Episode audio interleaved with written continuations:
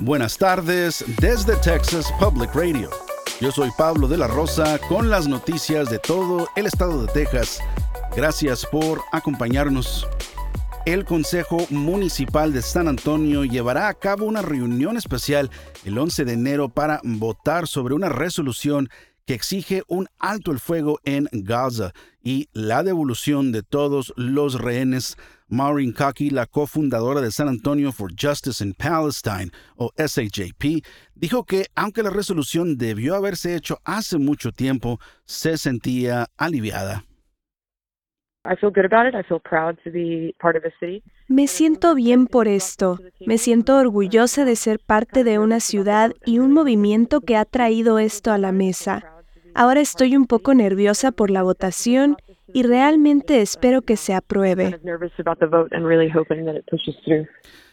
Kaki y SAJP han salido a las calles semana tras semana junto con otras organizaciones y residentes de San Antonio exigiendo un alto el fuego.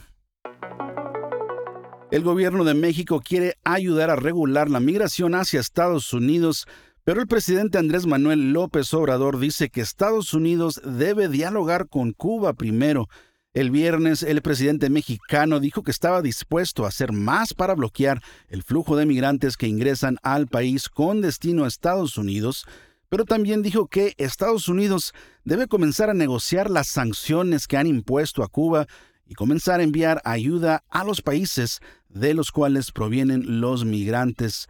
Mientras tanto, Estados Unidos ha vuelto a abrir dos cruces ferroviarios en Eagle Pass y El Paso, que fueron cerrados temporalmente. Los cierres ocurrieron para permitir el traslado de oficiales a ciertos puntos de entrada del país para ayudar a procesar el gran número de personas migrantes en la frontera. Sin embargo, empresas mexicanas y estadounidenses dijeron que las cierres estaban afectando el comercio. Funcionarios estadounidenses viajarán a México la próxima semana para reunirse con López Obrador. El Departamento Militar de Texas reaccionó a un video revelado por Texas Public Radio la semana pasada, grabado en el Río Grande en Eagle Pass. El video generó críticas fuertes hacia los soldados de la Guardia Nacional trabajando bajo el programa Operation Lone Star de seguridad fronteriza del gobernador Abbott.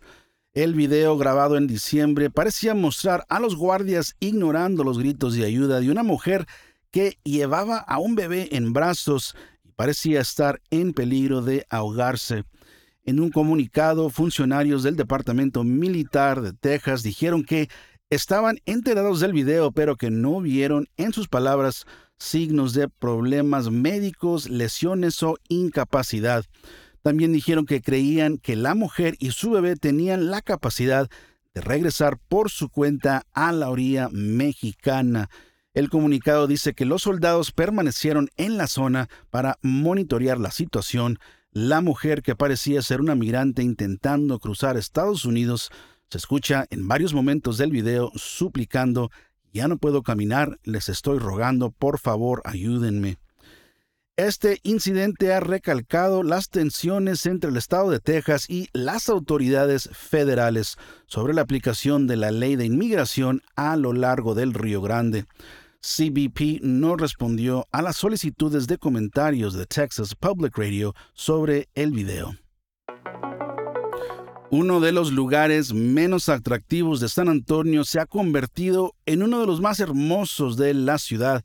Libby Day de la Fundación de Parques de San Antonio dice que el jardín japonés es un buen lugar para visitar durante las vacaciones. Originalmente el lugar era una antigua cantera de piedra caliza. Ahora es un espacio hermoso que ha sido renovado una vez más. Hace aproximadamente 100 años el comisionado de parques Ray Lambert creó el espacio de 11 acres con senderos de piedra caliza y plantas nativas del lugar. También hay un gran pabellón, un estanque de carpas koi y una hermosa cascada. El jardín de té estará abierto todos los días durante las vacaciones desde las 5 a.m. hasta las 5 p.m. Esto ha sido TPR Noticias al Día. Nos vemos mañana miércoles con más reportajes de todo el estado.